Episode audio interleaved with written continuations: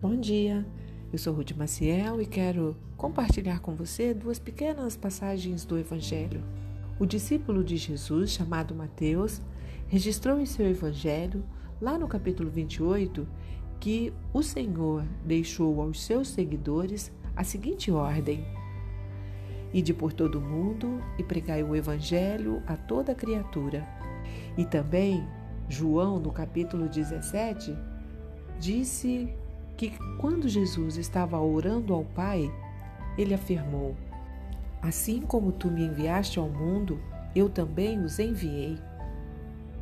Essas duas passagens são claras em afirmar a grande comissão que Jesus deixou. Se dissermos que amamos a Cristo, então, além de conhecermos seus ensinamentos, devemos praticá-los. Você pode dizer que não tem como sair pelo mundo ensinando o que Cristo ensinou, fazendo o que ele mandou. Pois eu te digo: viver fazendo o que Jesus fez, ensinou e ordenou é no nosso dia a dia, dentro de casa, no ônibus, no trabalho, na escola, na praça, supermercado, em todos os lugares, até na igreja.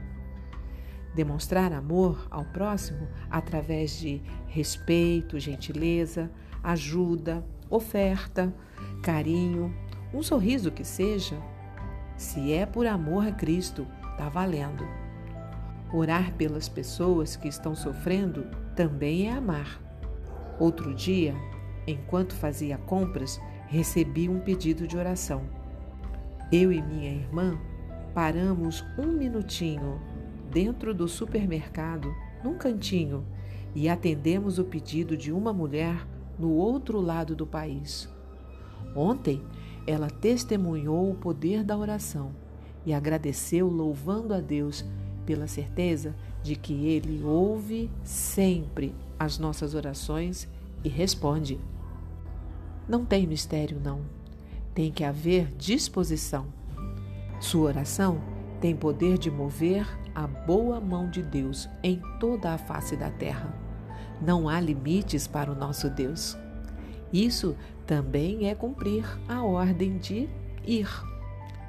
Minha oração é que eu e você possamos pedir ao Espírito Santo amor pelas almas e disposição para demonstrar ao mundo o que Jesus tem feito em nossa vida.